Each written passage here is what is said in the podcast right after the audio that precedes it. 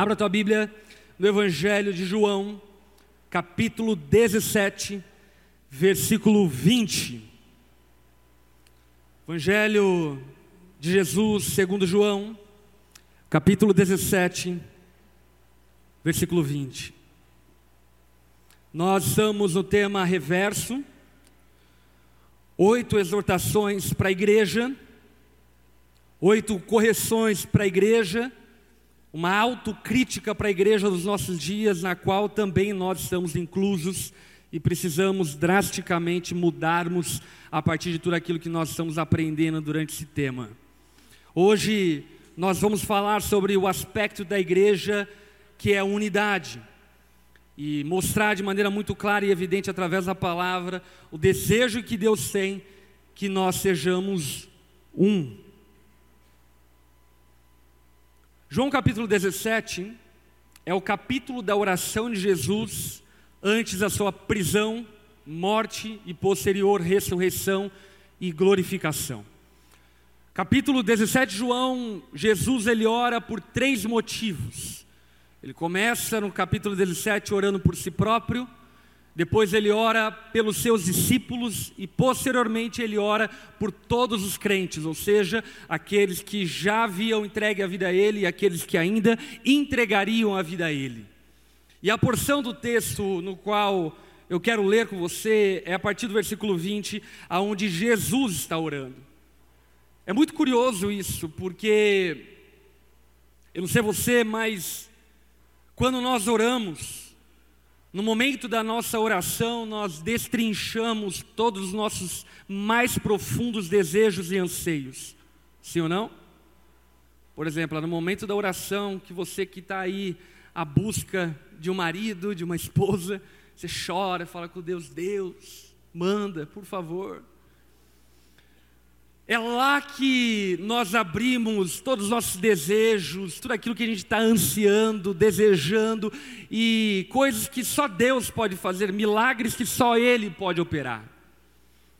E não diferentemente, é muito curioso nós sabermos que essa é a oração de Jesus. Ou seja, são os anseios, desejos de Deus, orando por sua igreja. E Jesus então declara em palavras redigidas por João, dizendo: A minha oração não é apenas por eles. Quem são eles aqui dessa afirmação? Os discípulos de Jesus. Aqueles que já haviam crido em Jesus, aqueles que já haviam deixado tudo para seguir a Jesus. E Jesus está dizendo: Olha, eu não estou orando apenas por aqueles que já creram por aqueles que eu já chamei, por aqueles que eu já separei, por aqueles que eu já escolhi, mas eu também rogo por aqueles que crerão em mim. Então Jesus ele está apontando para o futuro da igreja, e ele está dizendo: olha, esses que creram é, são as primícias daqueles que crerão, porque haverão muitos outros que crerão em mim. Nas gerações futuras, nos tempos futuros, nas mais diferentes geografias, haverão muitos outros que crerão. É bom saber que Jesus estava orando por nós lá no Getsemane, não é? Ele estava orando, pensando em mim e em você, quando estava lá no Jardim das Dores, e olhando para o futuro, ele já enxergava nós aqui hoje adorando a Ele, pessoas em todo lugar do mundo adorando a Ele e servindo, entregando-se a Ele. Jesus então ele não apenas ora por aqueles que estavam, mas também por aqueles que crerão no futuro. E como eles crerão no futuro? Por meio da mensagem deles. Escuta aqui. O mundo crerá em Jesus através da pregação da mensagem do evangelho feita por mim e por você. A Bíblia, ela não permite que nós nos iludamos. A Bíblia, ela fala de maneira muito evidente e clara. Como crerão se não há quem pregue? Como teus amigos crerão se não há quem pregue a eles?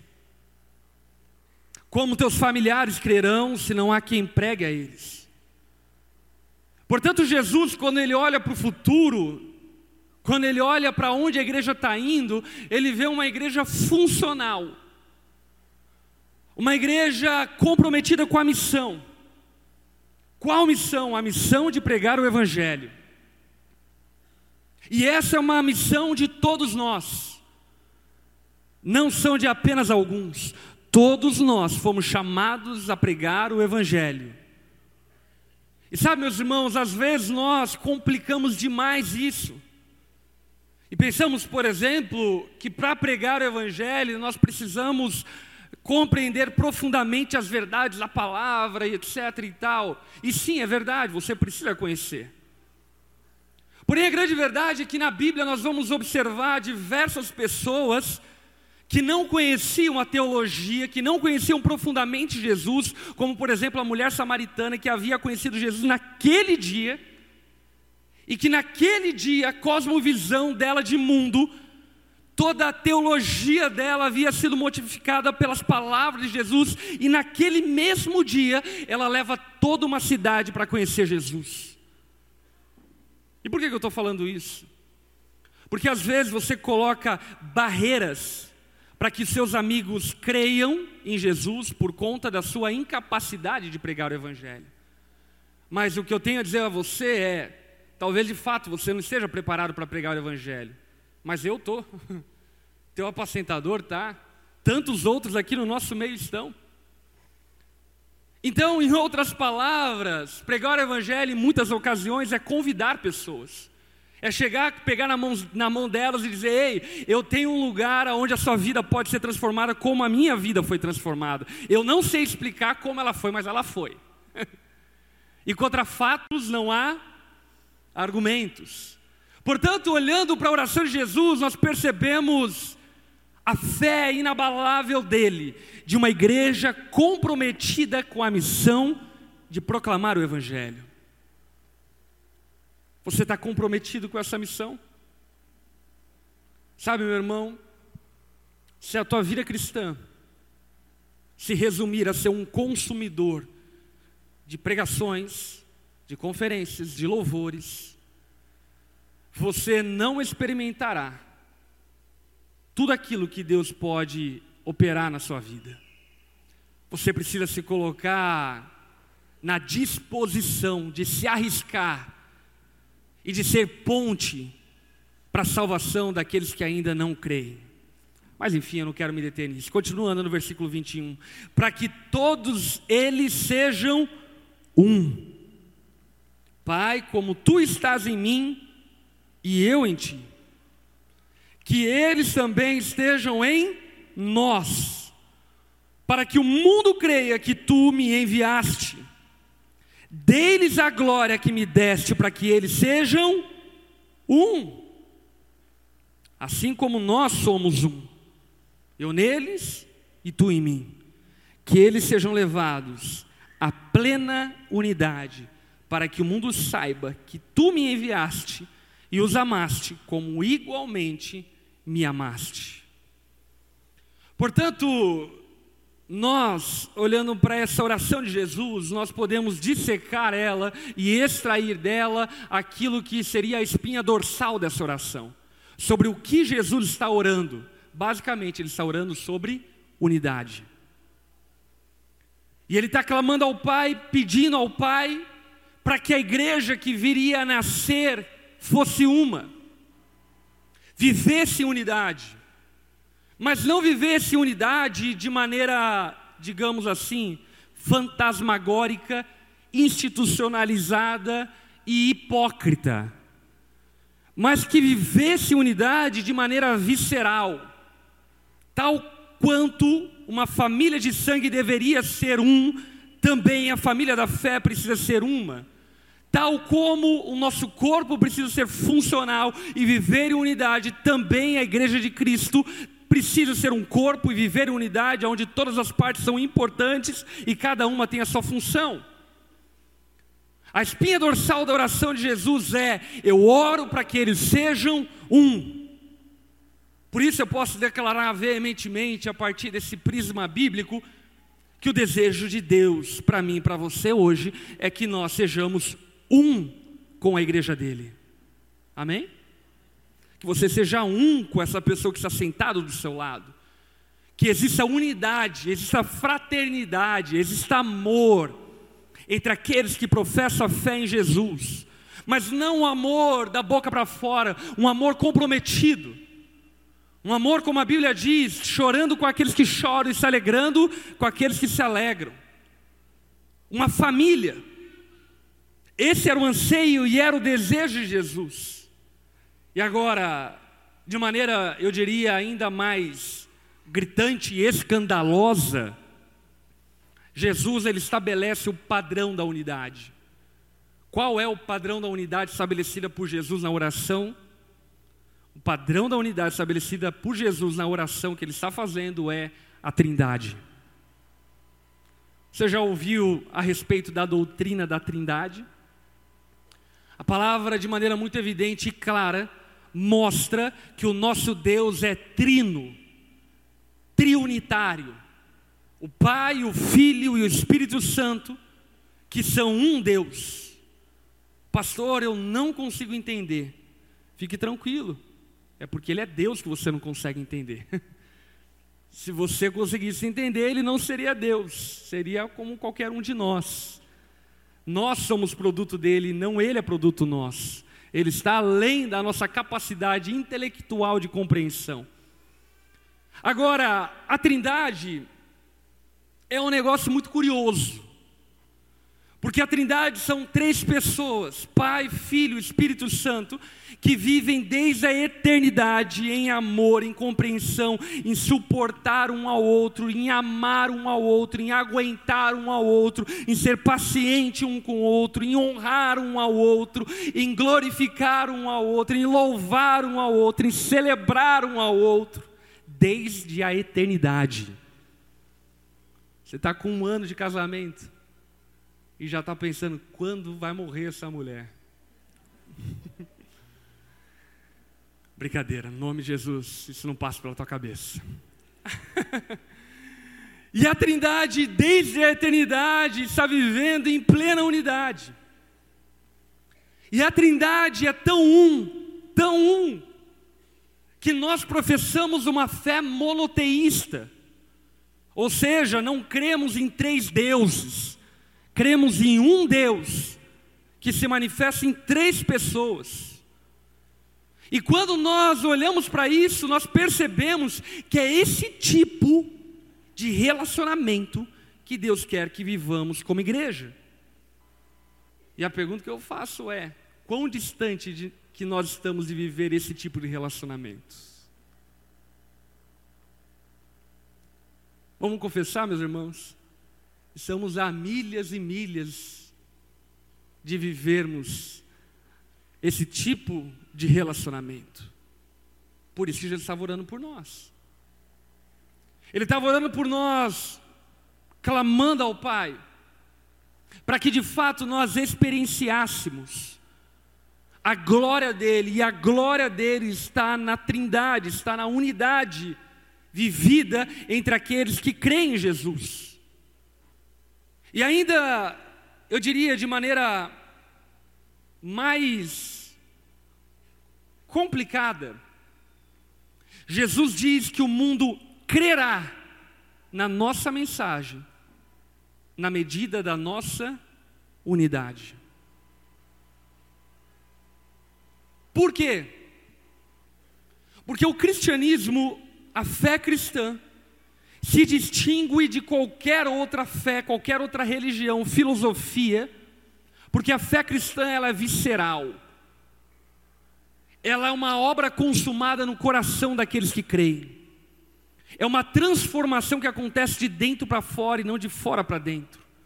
Não é através de um mantra, de uma meditação transcendental que nós alcançamos um frenesi essencial, não.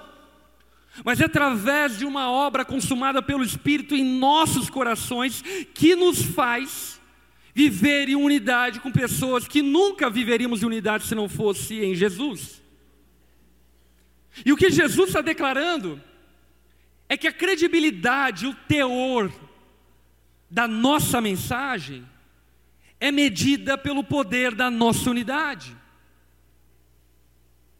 A distância que nós vamos chegar como igreja está estritamente relacionada à qualidade da nossa unidade. E isso é bem claro e evidente. Por exemplo, a Bíblia conta que em determinado tempo da humanidade, a humanidade falava uma só língua e eles se juntaram num projeto para construir uma torre chamada Torre de Babel. Quantos aqui já ouviram falar dessa história? E eles falaram: não, vamos construir uma torre para que nós sejamos glorificados e nosso nome seja exaltado nas alturas e nos céus. Deus olha para a construção da torre e ele diz: Caraca, vai dar ruim. Vai dar ruim, ninguém pode parar eles. Se eu não descer do céu, intervir e bagunçar essa unidade, eles vão alcançar a malignidade que desejam. Então Deus vem, intervém e as línguas são confundidas. E cada um começa a falar numa língua diferente do outro e não se entendem mais. E ali então, biblicamente falando, é que existe a divisão dos povos. Por quê? Porque eles viviam em unidade. Platão, em uma frase, diz: a cidade pode crescer até o ponto que conserva a sua unidade, mas nunca além disso. Meus irmãos, como igreja local, onda dura, se de fato nós crescermos, crescermos, crescermos e crescermos até sermos um,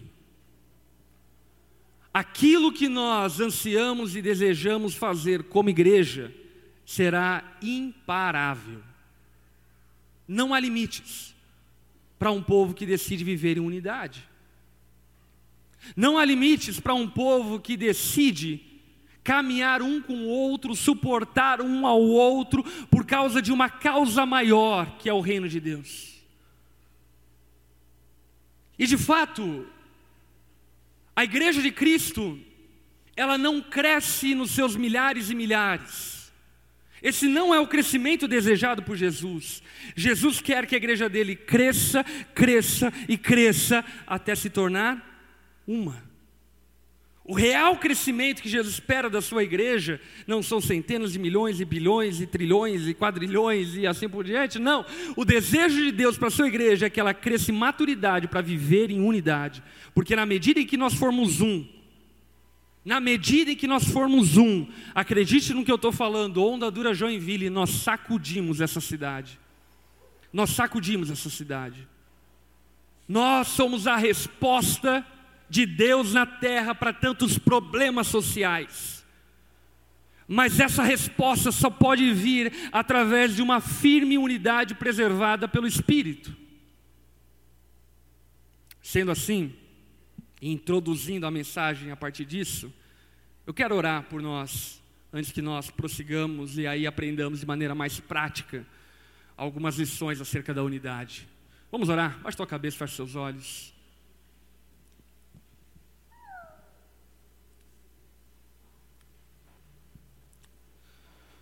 Pai, obrigado. Obrigado porque você nos alcançou. O teu amor nos alcançou. E você nos alcançou e nos chamou para pertencermos a um corpo, pertencermos a uma família. Nós não somos pessoas a esmo, caminhando religiosamente por um mundo obscuro, não. Nós pertencemos a uma família. Nós pertencemos a um corpo. Nós somos parte fundamental de algo muito maior que nós. E por isso, Santo Espírito de Deus, eu clamo a Ti que nessa noite o Senhor exorte-nos, para que tudo aquilo que tem sido produzido por nós, que produz e gera divisão, seja desfeito no nome de Jesus. Ensina-nos, como igreja onda dura, a vivermos em unidade. Ensina-nos a sermos família na fé. Mesmo com tantas diferenças, Ensina-nos a vivermos em unidade, Jesus. Que essa mensagem ela não seja meras informações intelectuais, mas que elas possam transformar a nossa vida, a nossa história, a história da nossa igreja. Para que no nome de Jesus, uma vez transformados, possamos exaltar o teu nome com a maneira como nós vivemos e o nosso testemunho possa apontar para quem tu és. E de fato, como igreja, alcancemos o pleno potencial para aquilo que o Senhor nos chamou. Nós oramos e nos colocamos diante do Senhor em vulnerabilidade para sermos transformados de acordo com a Sua boa vontade. Em nome de Jesus que nós oramos. Amém e amém. Abra tua Bíblia agora em Efésios capítulo 4, versículo 1. O primeiro texto que nós lemos João 17. É um texto introdutório, aonde eu quis trazer ele para que você percebesse que esse papo de unidade, ele não é um papo paralelo a Deus, mas ele é um papo que flui de Deus. Para que você percebesse que o desejo de Deus é que sejamos um. Não é o desejo de um pastor, não é um desejo do irmão que está sentado do teu lado, mas é o desejo daquele que te chamou das trevas para a luz. O desejo dele, a oração dele é que você fosse um com ele e com a igreja. Em Efésios capítulo 4, o apóstolo Paulo ele também vai abordar o tema unidade, mas agora de maneira mais doutrinária, ele vai ensinar a igreja de Éfeso a como viver em unidade. E no capítulo 4, versículo 1, ele começa dizendo: Como prisioneiro no Senhor, rogo-lhes que vivam de maneira digna da sua vocação. Meu irmão, não fomos nós que escolhemos Jesus, foi Ele que nos escolheu. Não fomos nós que elegemos a Jesus, nós fomos eleitos por Ele. De uma maneira inexplicável, porém bíblica, Ele olhou para nós, encontrou em nós graça, e nos encheu de graça e nos chamou das trevas para a luz, nos vocacionando para uma nova vida. Jesus não te chamou para que você viva nos padrões que você vivia anteriormente. Jesus tem uma nova vida para você, amém? Para todos aqueles que foram chamados, todos esses foram também vocacionados. E o que é vocação? Vocação não é apenas uma ocupação, mas vocação é um propósito existencial. Em Cristo Jesus existe um motivo para que você viva. Existe uma razão para que você viva. Você não está apenas ocupando um lugar na igreja, não, você faz parte de um corpo. Existe propósito nisso, existe participação nisso. E também é importante salientarmos que Jesus não chama ninguém a qual ele também não vocaciona. Todos que ele chamou, ele também vocacionou. Quantos aqui se percebem chamados e escolhidos por Deus para pertencerem a Ele? Quantos aqui se percebem dessa forma? Meu irmão, você foi vocacionado. Agora existe uma razão de viver. E o que Paulo está dizendo é que a partir dessa consciência que existe uma razão de viver, a partir do momento que Cristo nos chamou, nos vocacionou, agora, aquilo que precisa ter a nossa atenção, é que nós não podemos viver essa vocação de maneira indigna. Olha para quem está ao teu lado, diga a essa pessoa: você não pode viver esse chamado de maneira indigna. Agora, o que é curioso nesse texto é que talvez prontamente você pense que viver o chamado de Deus de maneira indigna trata-se a respeito de aspectos morais também, ou trata-se acerca de dons espirituais também, porém, nesse texto, Paulo não está falando sobre isso. O que Paulo está dizendo aqui nesse texto é que viver de maneira digna da vocação é viver em unidade é pertencer ao corpo. Não existe cristianismo carreira solo. Não existe caminhada com Deus sozinho. Cristianismo não é uma experiência de meditação. Você não viverá a plenitude de Deus no seu quarto. A plenitude da glória de Cristo é vivenciado e experimentado na igreja. Por exemplo, quando o apóstolo Pedro sobe ao monte com Jesus e vê Jesus transfigurado, ele diz para Jesus: Jesus, vamos ficar aqui porque aqui é bom. Sabe Jesus fala para ele? Não, aqui não é o seu lugar. Desce do monte e vá se relacionar, porque lá no vale é o seu lugar.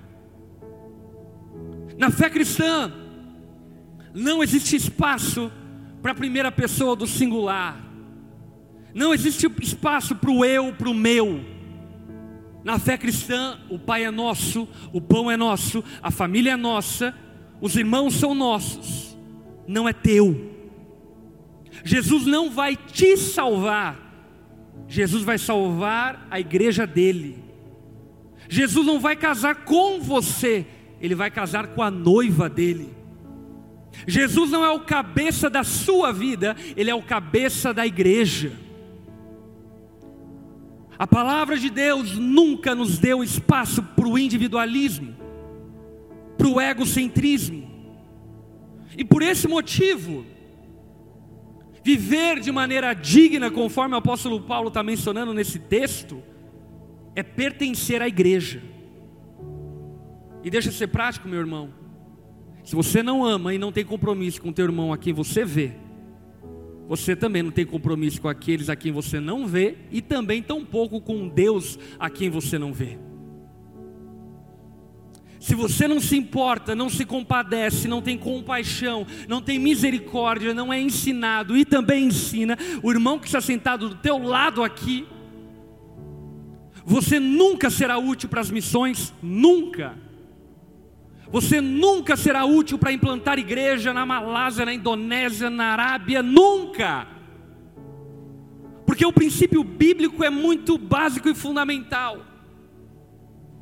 É necessário que abandonemos a nossa hipocrisia, o nosso individualismo e pertençamos.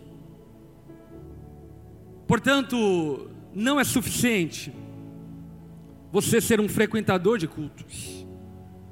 É necessário que você seja um irmão de uma família. Não é suficiente você professar uma fé individualizada em Jesus. É necessário que você pertença a um corpo. Amém? Viva de maneira digna da sua vocação. Versículo 2: Sejam completamente humildes, dóceis, pacientes, suportando uns aos outros com amor façam todo o esforço para conservar a unidade do Espírito pelo vínculo da paz, a um só corpo, um só Espírito, assim como a esperança para a qual vocês foram chamados é uma só, a um só Senhor, uma só fé, um só batismo, um só Deus e Pai de todos, que é sobre todos e por meio de todos e em todos. A um só. Não tem o teu Deus tem o nosso Deus. Você não tem permissão criacional para projetar um Deus conforme o teu desejo e querer. Só existe um Deus e Ele é aquele revelado nas Escrituras e na palavra dele. Esses dias, estava pregando em algum lugar, não lembro muito aonde. E aí eu estava, enfim, pregando, obviamente, a palavra. E aí alguém chegou para mim depois no inbox e disse: Eu não creio nesse Deus. Aí então eu respondi: Você não crê então em nenhum Deus. Porque eu não estava falando acerca do meu Deus, eu estava falando acerca do Deus. E talvez esse seja, inclusive, um dos grandes problemas nossos, sabe por quê? A Bíblia tem tudo aquilo que nós mais odiamos: a verdade.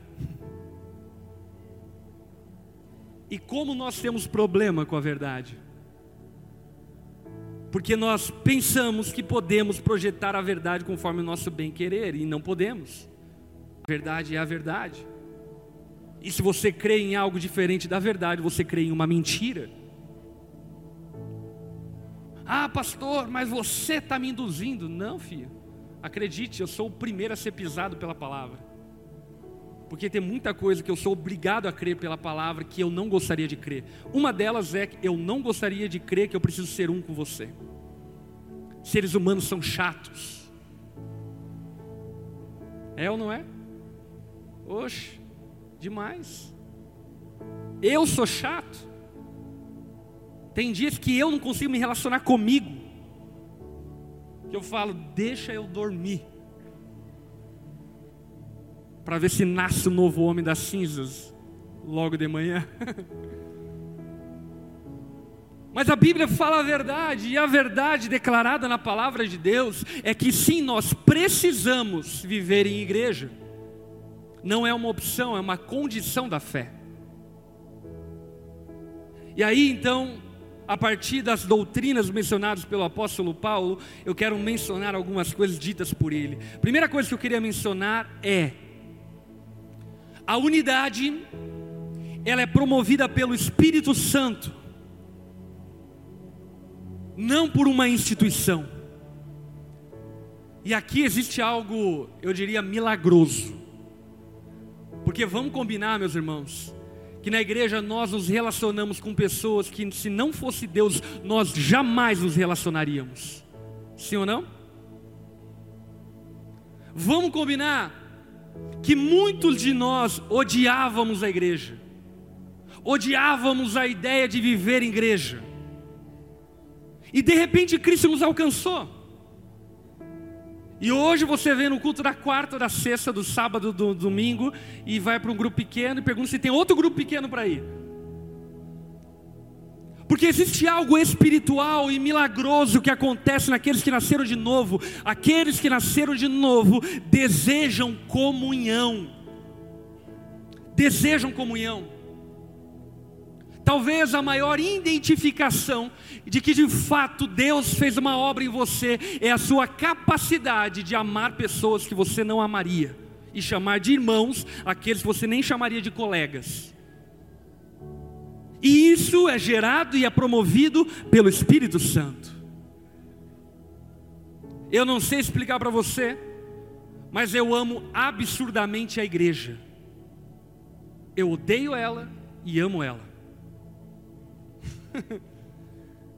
Até porque amor e ódio não são coisas necessariamente opostas. Mas volta e meia eu acordo de manhã e falo, nossa, como eu odeio as minhas ovelhas. E aí Deus vai renovando meu coração e vai dando amor, e de repente eu digo, eu amo as minhas ovelhas, porque eu me importo. E por mais que seja desconfortável em N situações, aquilo que o Espírito Santo gerou em mim, gerou em você, nos atrai, como um imã atrai o ferro, nos aproxima. Não é nenhuma, nem duas, nem três pessoas, por exemplo, que eu vi dizerem algo depois de decepção com pessoas da igreja, dizerem algo como, por exemplo, assim: eu não vou mais frequentar a igreja, não vou fazer mais parte e aí vou tentar viver uma vida com Deus sozinho. Seis meses, um ano, dois anos, ou ele morre na fé, ou ele volta, porque é impossível viver a fé cristã sozinhos. É impossível, não tem como, teologicamente é incabível é impossível, não, não cabe dentro da teologia fé solitária. Por quê? Porque isso é promovido pelo Espírito. E sendo assim, aí vem o segundo ponto que eu quero abordar. O nosso trabalho, então, não é gerar unidade. Nós não podemos gerar unidade. E isso é um mistério. Nós não podemos. Eu não consigo gerar unidade. Eu não consigo dar um Kamehameha aqui nessa noite e nós vamos sair todos nos amando aqui. Eu não consigo. Queria poder, porque você não sabe o quão longe nós poderíamos chegar se vivêssemos em unidade, mas eu não consigo, porque a unidade é promovida pelo Espírito, porém, porém, ela é preservada por nós. Nós não podemos gerar unidade, mas nós podemos gerar divisão. que loucura, não é? Nós não temos a capacidade de produzir unidade, mas nós temos a capacidade de fragmentar, dividir, faccionar o corpo de Cristo.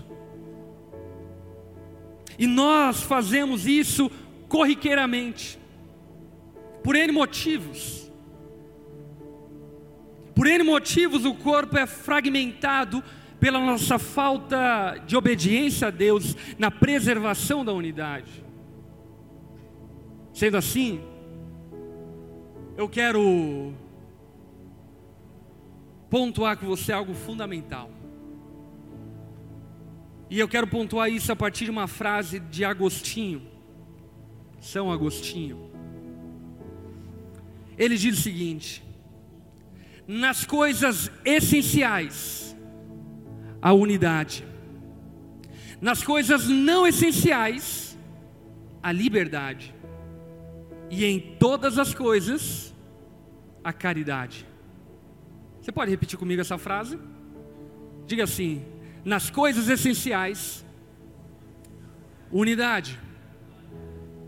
Nas coisas não essenciais, liberdade. E em todas as coisas, caridade. Agostinho é o cara. É isso. Simples assim. Nas coisas essenciais nós precisamos viver em unidade. Nas coisas não essenciais é necessário dar-se liberdade. E em todas as coisas é necessário amar, ter compaixão e misericórdia. E aqui entra um ponto muito importante: o que é essencial e o que não é essencial. Meus irmãos, eu tenho 30 anos de igreja. E eu já vi pessoas saindo, igrejas se dividindo, pelos motivos mais toscos que você possa imaginar por coisas não essenciais. Aquilo que não é essencial, liberdade. Muitos pais perderam seus filhos para o mundo porque se preocupavam com coisas não essenciais e ignoravam as essenciais. Quantos pais inventaram o versículo bíblico para dizer que teu filho não podia gostar de tal estilo musical, que não podia vestir-se daquele jeito, não podia fazer assim o assado, enquanto a Bíblia nunca falou isso? E por esse motivo o seu filho passou a odiar tanto, mas tanto a comunhão e a igreja que hoje ele não quer nem passar perto da igreja. Por qual motivo? Porque nós damos muita ênfase naquilo que não é essencial e ignoramos aquilo que é essencial. Aqui vale a pena fazer uma distinção. Meus irmãos, nós não podemos aceitar heresias na igreja. Amém? Mas heresia não é qualquer coisa. Porque heresia virou xingamento pós-verdade de redes sociais de crente, seu herege. Tipo assim, uns patriarca na fé. Aí tem uns moleques de 18 anos que chegam caras, seu herege. Se escovar, filho. Heresia não é algo tão simples quanto você possa imaginar. Por quê? Eu gosto da definição do reverendo Augusto Nicodemos, que ele diz que heresia é tudo aquilo que coloca em risco a doutrina da salvação. Simples assim. Por exemplo, Deus tem me levado para diferentes lugares do Brasil. E meus irmãos, o Brasil é grande. A igreja no Brasil é multiforme e graça. é umas coisas muito loucas que você vê pelo Brasil afora. Enfim, volta e meia eu prego em Assembleia de Deus, no Ministério Madureira, Batista Tradicional, Batista Renovada, Batista Centenária, Presbiteriana Independente, Presbiteriana do Brasil, Comunidade, Igreja G12, Igreja M12, RM, M12, MX, Xerecanta lá, para. Enfim, tem de tudo. E sabe, é um esforço muito grande para mim e eu diria um exercício muito grande, de separar aquilo que é essencial daquilo que não é essencial. Porque em muitos ambientes que eu entro, eu não me sinto à vontade, mas por coisas não essenciais. Sei lá, porque o irmão está tocando um chofar lá, no canto. Eu não gosto. Mas tem quem goste. Isso não é essencial. Não importa. Agora tem gente brigando na internet porque tem irmão que toca chofar. Deixa o cara tocar o berrante, chofar, enfim, faz parte. Sabe, nós precisamos ter uma maior elasticidade da nossa tolerância. E sabemos, sabermos que unidade não é uniformidade. Repete comigo, unidade não é uniformidade. Olhe para a Trindade. O Pai, o Filho e o Espírito Santo, diferentes pessoas, umas das outras, distintos um dos outros, mas que ainda assim vivem em unidade. Portanto, naquilo que é essencial, unidade. Naquilo que não é essencial, liberdade. Tem coisas que não são essenciais, liberdade. Agora, em todas as coisas, meus irmãos, hum, amor, compaixão. Nunca, escuta aqui, vai ser motivo, briga em rede social em nome da fé. Nunca.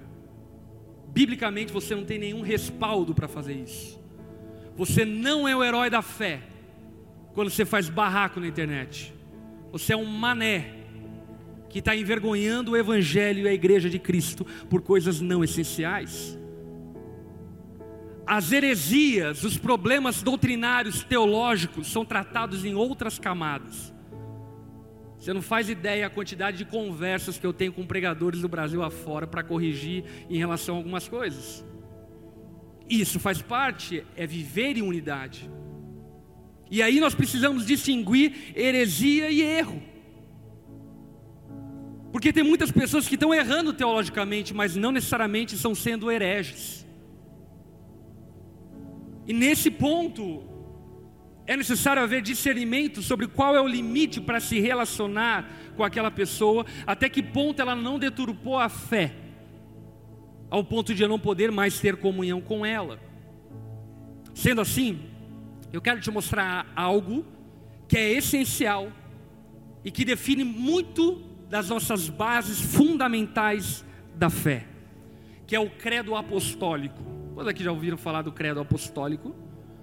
O credo apostólico nada mais é do que a organização, a catalogação, a sistematização da doutrina dos apóstolos do primeiro século.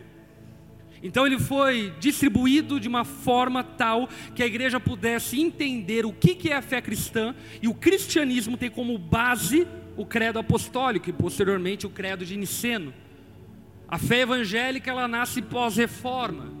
Porém a fé cristã, ela tem como base o credo apostólico, e eu quero mostrar para vocês, para vocês entenderem. Ah, só bota aquela frase é muito boa. Ali. Heresias são motivos de divisão. Amém? Heresia é motivo de divisão. Erros são motivos de oração. Próximo, credo apostólico. Olha só, isso daqui é a organização das bases da confissão de fé cristã. Creio em Deus Pai Todo-Poderoso, Criador do céu e da terra. E em Jesus Cristo, seu único Filho, nosso Senhor, que foi concebido pelo Espírito Santo, nasceu da Virgem Maria. Jesus nasceu de um nascimento virginal. Ele foi concebido pelo Espírito. É verdade que depois que Maria gerou Jesus, ela deu os pulos com José e gerou outros filhos. Porém, até o nascimento de Jesus, Maria era virgem. O nascimento de Jesus foi um milagre, uma concepção do Espírito Santo.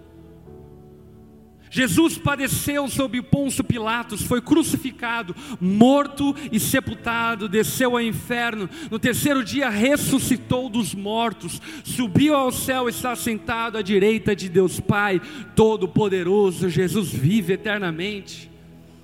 De onde há de vir julgar os vivos e os mortos. Existe uma segunda vinda de Cristo eminente, aonde ele julgará todos os vivos e todos os mortos. Creio no Espírito Santo, na Santa Igreja Universal de Cristo, ou seja, na comunhão de todos aqueles que creem e professam essa mesma fé em Jesus. Sabe, a onda dura não é a queridinha de Jesus. E aliás, não existem queridinhos de Jesus.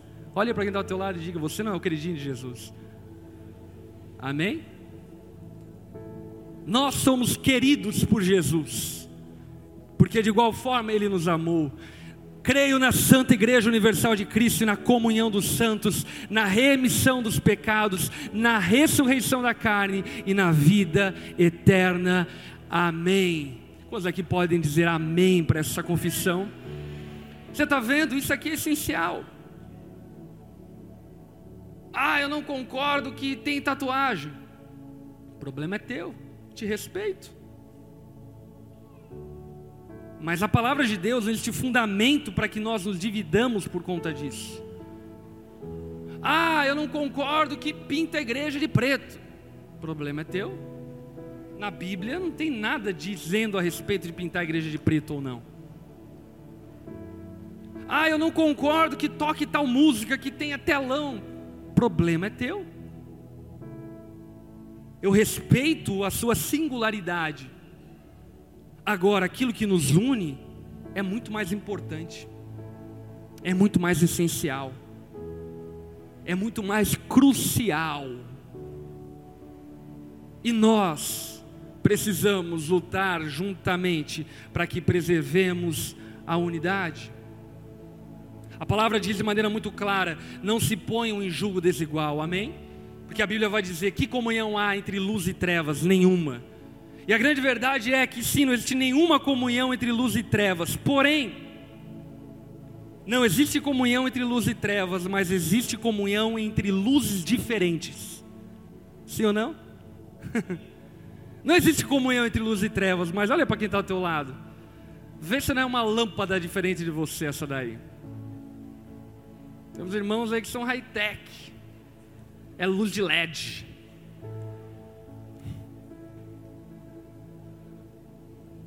Sabe, nós irradiamos e brilhamos a mesma luz. E luz e luz vivem em comunhão. O que não existe comunhão entre luz e trevas. E as trevas é tudo aquilo que ignora as essencialidades da palavra de Deus. E isso sim deve ser levado a sério ao ponto de nós dividirmos a igreja por conta da mistura entre luz e trevas. Por fim, eu quero encerrar a partir do que o apóstolo Paulo nos ensinou em Efésios, dando para você quatro lições práticas sobre como preservar a unidade. O apóstolo Paulo diz: primeira coisa, vivam em humildade. Meu irmão, na igreja não existe espaço para superstars. Baixa tua bola. Se humilhe. Aliás, a característica cristã é a humildade. Jesus fez-se servo e nos chamou para também sermos servos, para nos humilharmos. E não é possível preservar a unidade sem humildade. Jesus também nos chama, através do apóstolo Paulo, para que sejamos dóceis. Sabe o que é ser dócil? Ser alguém tratável, ensinável. Teus irmãos que parecem umas égua desvairada, os animal selvagem. Calma, filho. Calma. Sabe, seja tratável. Qualquer coisa está abandonando tudo, virando as costas e dizendo: Não quero mais saber. Por quê? Porque o meu apacentador disse para mim que eu não deveria transar com a minha namorada. Não foi ele, foi Deus. Calma. Oh, calma. Nós só conseguimos preservar a unidade com docilidade no falar. Você nunca vai crescer se não aprender a ser domado pelo Espírito Santo e ensinado por Ele. Terceira atitude, seja paciente. E etimologicamente falando, a palavra paciência vem da palavra resistência. Resista aos teus irmãos. Tenha longanimidade. Sabe, tem muita gente chata. Faz parte. Tem no mundo. E na igreja Jesus chamou você para relacionar-se com Ele. Essa é a diferença. Porque no mundo, quando a gente descobre que aquela pessoa é chata, o que a gente diz? Unfollow. Mas na igreja não. Na igreja, quando a gente descobre que aquela pessoa é chata, a gente descobre que a gente precisa aprender a amar. Portanto, paciência. E por fim, suporte uns aos outros preste suporte aos seus irmãos. Suportar uns aos outros é uma imagem da construção grega, aonde uma coluna sustentava uma viga. Ou seja, suportar os teus irmãos é levantar eles, é colocar eles nos ombros para que eles vão mais longe do que você. Amém. Fique em pé no seu lugar.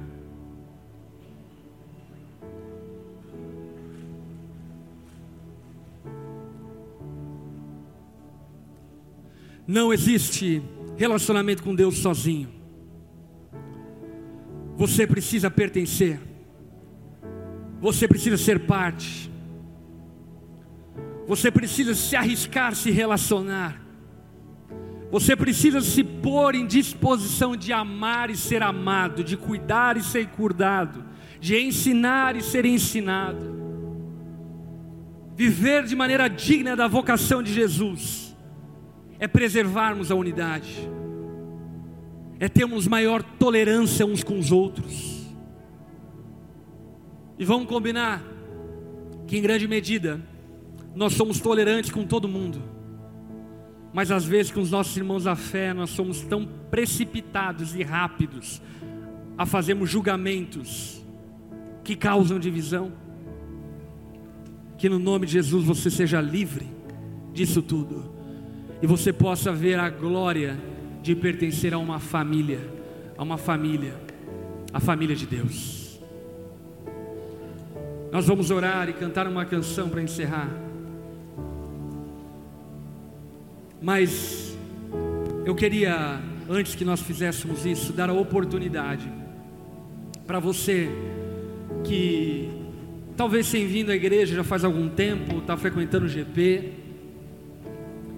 e de alguma forma Deus está te chamando, te atraindo. E existe esse desejo no teu coração de pertencer. Você já reparou o quanto o ser humano precisa pertencer a alguma coisa? O adolescente quer pertencer a um grupo. Dos rappers, das patricinhas, dos malacos, dos drogados. Todo mundo quer pertencer a algo. Sabe por quê? Porque nós fomos criados para pertencer a Deus e a sua família. De fato, esse desejo e esse anseio mostra um buraco no teu coração de pertencimento. E esse pertencimento que Deus criou para que você tivesse diz respeito a Ele e a sua família. por isso, nessa noite, se você está aqui nesse lugar, e você quer entregar-se a Jesus e passar a pertencer à família de Deus, eu quero convidar todos a baixar a cabeça e fechar os seus olhos. E se nessa noite você quer entregar-se a Jesus, aí no seu lugar, repita comigo essa oração, diga assim a Jesus: Senhor Jesus, eu quero pertencer a você, eu quero ter relacionamento contigo, eu quero, quero ser parte de uma família, e por isso, Jesus, nessa noite, eu te recebo em minha vida como meu Senhor e como meu Salvador, em nome de Jesus, amém. Todos de cabeça baixa, olhos fechados. Você que fez essa oração, levante uma das suas mãos do seu lugar. Deixa eu te ver. Amém. Amém. Amém. Todos vocês que levantaram as suas mãos, sejam bem-vindos à família de Cristo. Vocês fazem parte de algo muito maior que vocês. Igreja, dê uma salva de palmas a Jesus pela decisão das pessoas.